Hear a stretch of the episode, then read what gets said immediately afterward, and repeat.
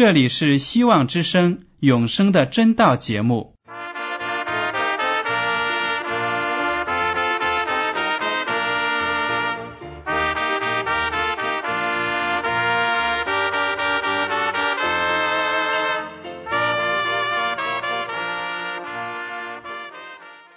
亲爱的听众朋友们，你们好，我是艾德，很高兴今天能和你们在永生的真道这个栏目中见面。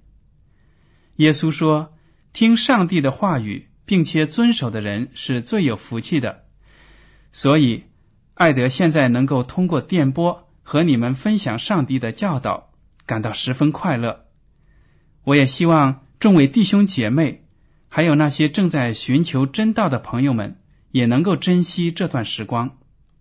大家不妨在手边准备好纸和笔，将今天讲到的要点和经文章节做些记录，以便过后自己再亲自查考圣经。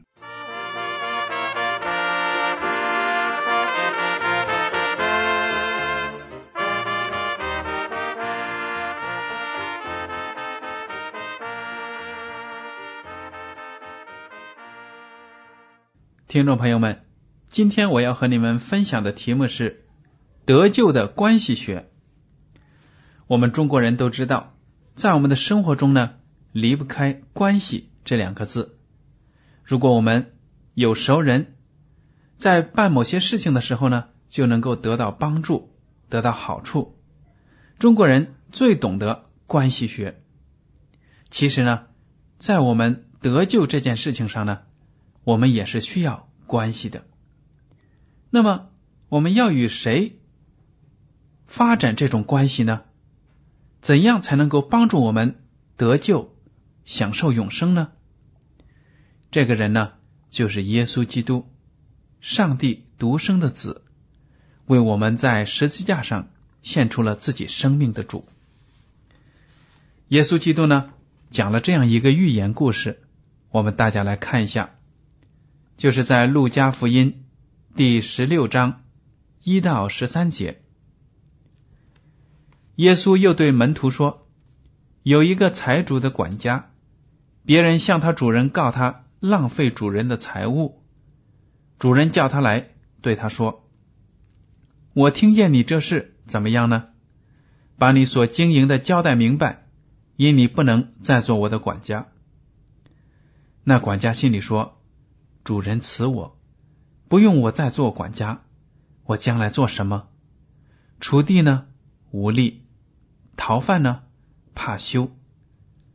我知道怎么行了，好叫人在我不做管家之后，接我到他们家里去。于是把欠他主人债的一个一个的叫了来，问头一个说：“你欠我主人多少？”他说：“一百篓油。”管家说：“拿你的账，快坐下，写五十。”又问另一个说：“你欠多少？”他说：“一百担麦子。”管家说：“拿你的账，写八十。”主人就夸奖这不义的管家做事聪明，因为今世之子在世事之上，就要比光明之子更加聪明。我又告诉你们。要借着那不义的钱财结交朋友，到了钱财无用的时候，他们可以接你们到永存的账目里去。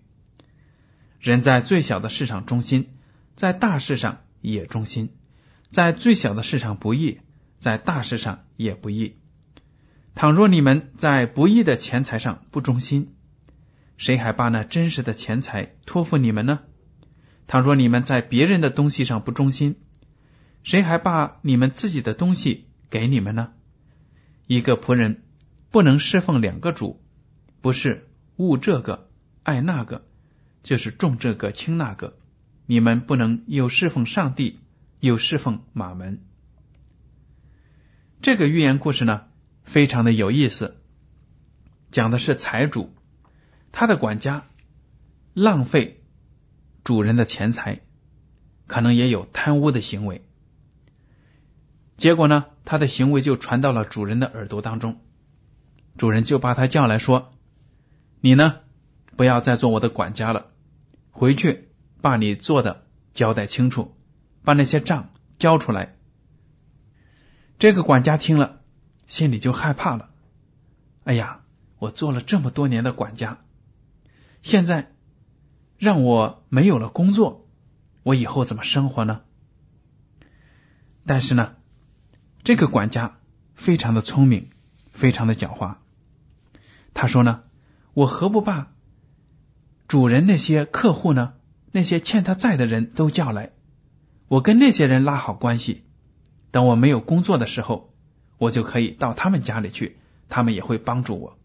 因为我这个人呢，如果没有了这份工作，叫我去干体力活呢，我没有力气；叫我去讨饭呢，我脸皮又不够厚，怕羞。所以呢，这个管家想到这里，就把那些欠债的一个一个的叫了来。他问第一个人：“你欠我的主人多少？”那个人说。一百篓油，这篓这个数量呢，在古时相当于现在的五十斤油。那么五十斤乘以一百，那就是五千了。五千斤油是相当大的一笔数目。这里也可以看到那个主人是多么的富有。这个人呢，欠他的主人五千斤油，管家就说。你把你的账把欠条毁掉，我给你改成一半，这样呢，你还的时候就不用还一百篓油，还五十篓就好了。哎，他这样呢，就顺水推舟，拿主人的好处做了人情，自己呢交了一个朋友。然后问第二个欠多少，那个人说我欠一百担麦子，管家就说把你的账改了，写成八十担。这样呢，一个一个的那些欠债的人都得到了这个管家的照顾，得到了他的好处。结果呢，可想而知，他没了工作，那些人呢就会报答他，这个周济一点，那个帮助一下，他的生活就不成问题了。这件事还是传到了主人的耳朵里，这个主人有什么表现呢？经文上说，主人就夸奖这不义的管家。做事聪明，这个夸奖两个字呢，并不是说主人听了很高兴，说：“哎呀，这个管家真会办事，拿我自己的东西行人情。”主人呢，并不是说因为管家拿他自己的东西去浪费、去结交朋友、去拉关系而感到高兴，而是说呢，主人因为他这样的聪明的做法而感到稀奇。就说这个人还真有头脑，您别说，他还真是聪明，因为呢，他能拿着别人的东西去拉关系、行人情，这给我们基督徒有什么属灵的教训呢？耶稣基督就说了，耶稣基督说：“你们在这个世界上，不要再惜可惜。”自己所拥有的一切，要把这些东西呢花在天国的福音上，与上帝结好关系。你们虽然损失了自己的一些财物，但是呢，你们将来在天国都能够得到回报。所以呢，耶稣基督就用这个预言来告诉我们，我们。在得救的功夫上，也要做好关系学，和上帝搞好关系，和耶稣基督搞好关系，并不是说我们去做上帝不忠心的管家，浪费教会的财物，不给上帝应得的十一捐，不是这样的。上帝是说，你来就近我，把你自己所有的才能，你的天赋。你的一切智慧都用在福音上面，这样呢，在将来你就会得到好的报酬。的确，如果我们能和上帝成为亲密的朋友，我们将来得救是毫无疑问的。圣经中就有这样很多的例子，那些先祖先知，都是因为和上帝有非常亲密良好的关系，上帝呢就赞赏他们，应许他们将来有永生。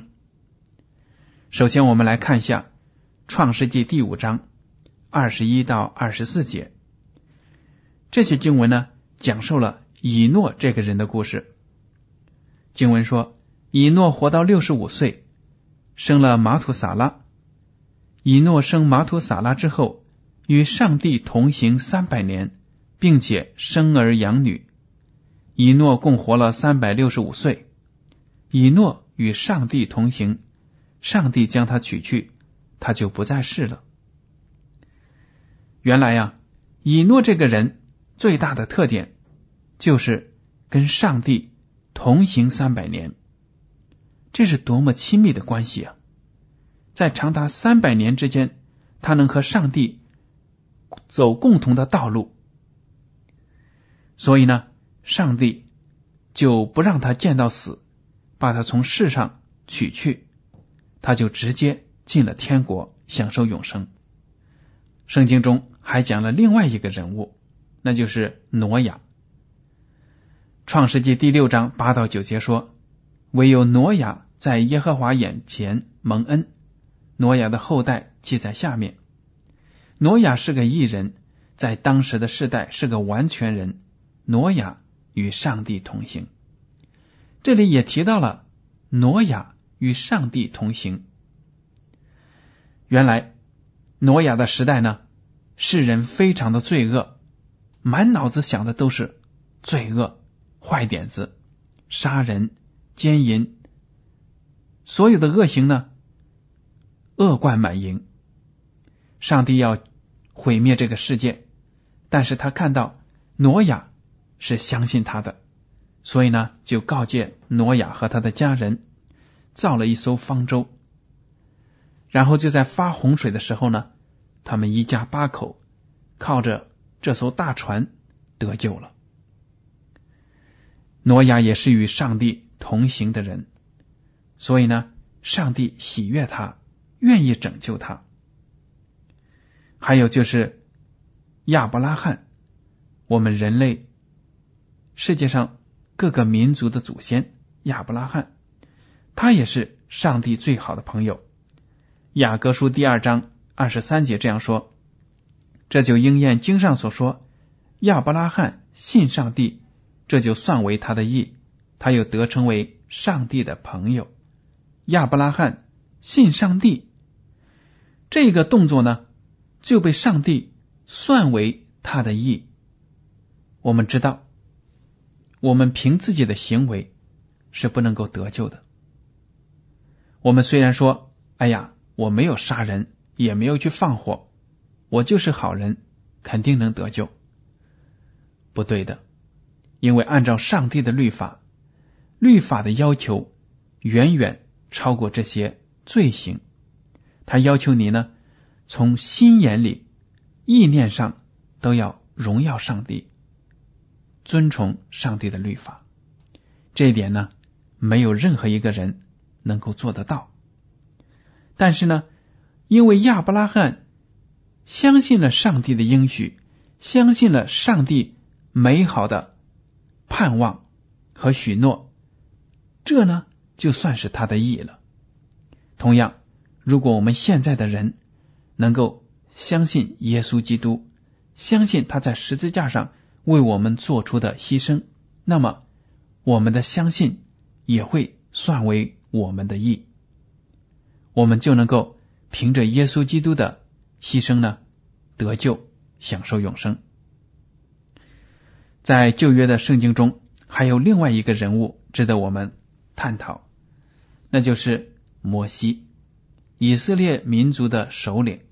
出埃及记三十三章第十一节这样评价他说：“耶和华与摩西面对面说话，好像人与朋友。”说话一般，这是多么好的关系啊！我们生活在现在的基督徒呢，很希望自己能和上帝见面，能够亲亲密密的和他谈话。但是呢，我们和上帝谈话只能是在祷告中进行，上帝爱我们，有的时候也会在梦中或者其他的意象当中启示我们，给我们一些启发。但是圣经在这里说呢，摩西和上帝面对面的说话，这就是非常亲密的关系了。我们再仔细的看圣经的话，亚伯拉罕、挪亚、以诺都和上帝。有面对面的经历，否则呢，他们不可能与上帝同行。那么，难道只有以上所说的几个人才有特权成为上帝的朋友吗？有的听众朋友们就问了，当然不是的。我们来看约书亚记第一章第五节：“你平生的日子，必无一人能在你面前站立得住。我怎样与摩西同在，也必照样。”与你同在，我必不撇下你，也不丢弃你。这个应许呢，是给每一个信仰上帝的人的。只要你信靠上帝，跟他有好的关系，上帝呢就必然与你同在。而且上帝说了，我必不撇下你，也不丢弃你。只要我们来到上帝的面前，诚心诚意的跟从他，即使我们在生活中。有跌倒的时候，犯错的时候，上帝还是与我们同在，不会把我们就那样抛弃了。那么，我们与上帝做朋友有什么益处呢？在生活中有什么方便之处呢？我们来看诗篇的第十六篇十一节：“你必将生命的道路指示我，在你面前有满足的喜乐。”在你右手中有永远的福乐。诗篇的作者意识到了，如果我们认识了上帝，信靠了上帝，那么我们在生活当中呢，就有了一个指南针。上帝的道就会带领我们，不至于迷失方向，而且我们的生活中也有满足的喜乐。很多听众朋友们在生活中呢。经受这样那样的困惑、疑惑和苦难，而且呢，感觉到生活中没有很多的乐趣。为什么呢？那就是因为和上帝的关系还没有非常的亲密，还没有完全认识到上帝能为你所做的大能。所以呢，只要你继续和上帝发展关系，你就能够在生活中。体会到他所赐给你的喜乐。那么，我们这些现代的人怎么能和上帝接近呢？我们有什么办法能够让上帝知道我们内心的思想呢？其实，上帝是全知的上帝，他无所不在，而且呢，知道我们的每一个心思和意念。但是他仍然期待着我们能用一种方法和他沟通交流，就像好朋友在一起打电话谈心一样。这个方法呢，就是祷告。诗篇第五篇一到三节说：“耶和华啊，求你留心听我的言语，顾念我的心思。我的王，我的上帝啊，求你垂听我呼求的声音，因为我向你祈祷。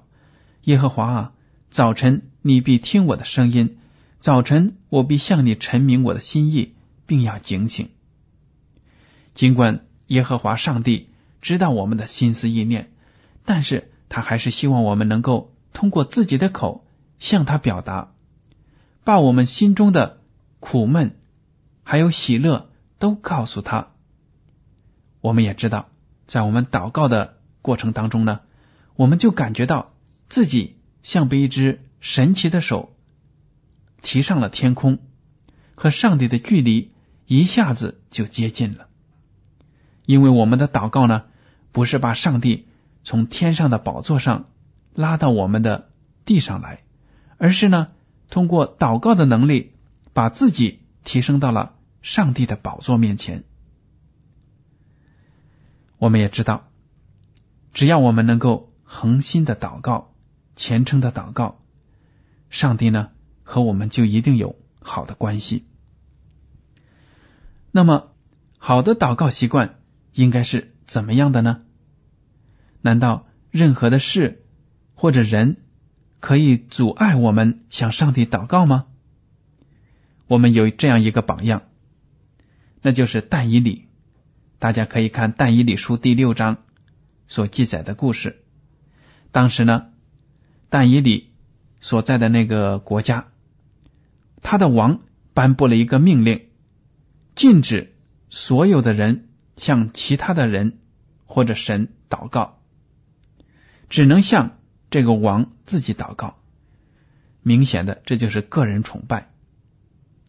但是呢，但以理知道这个禁令。和上帝的律法是相违背的，因为上帝律法说明了，所有的人只能敬拜创造天地的主耶和华，跪拜任何的人或者偶像都是犯罪。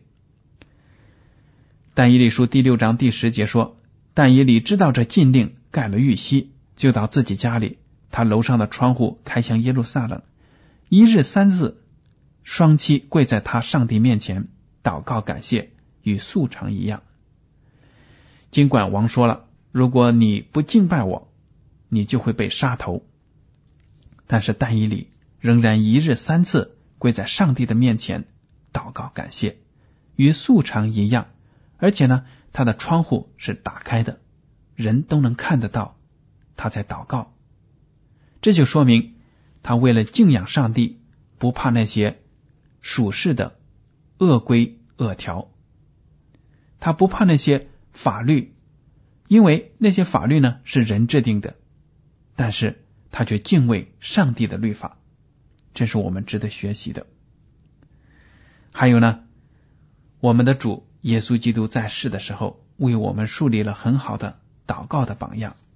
我们来看马可福音第一章三十五节：次日早晨天微亮的时候，耶稣起来到旷野地方去，在那里祷告。这里讲到呢。耶稣基督每天早上一大早就到旷野的地方去祷告。为什么起得这么早，到那么偏僻的地方呢？就是为了不受其他的人或者事物的干扰。只有祷告，才能使他和自己的父更加接近，才能让他当天的工作更加的有目标，更加的有能力。马太福音第十四章二十三节说。散了众人以后，他就独自上山去祷告。到了晚上，只有他一人在那里。每天呢，耶稣基督的工作传道是非常的繁忙的、劳累的。但是在一天的结束之后，他还要一个人在偏僻的地方同上帝沟通，同自己的天赋交流。这就是一个非常好的榜样。我们作为上帝的儿女们，作为一个基督徒，应该有什么样的态度来面对我们每天的生活呢？帖萨罗尼迦前书第五章十六到十八节说：“要常常喜乐，不住的祷告，凡事谢恩，因为这是上帝在基督耶稣里向你们所定的旨意。”如果我们和上帝有好的关系，那么我们在生活中呢，就会有真正的喜乐。而且会因为每一件事情都向上帝祷告，尽管有的时候遇到小的挫折，遇到大的风浪，我们都知道上帝与我们同在。而且呢，这些事情都可能是上帝用来锻炼我们的品格的考验。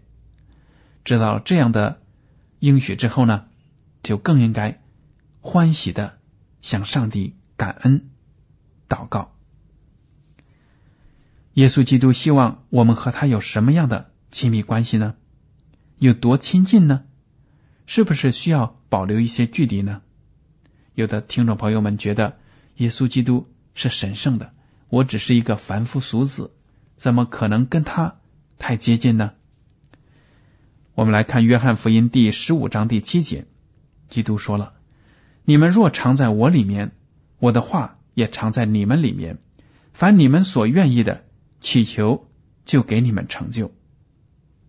这里说了，耶稣基督希望我们住在他里面，住在他的爱里面，他也要住在我们的心里。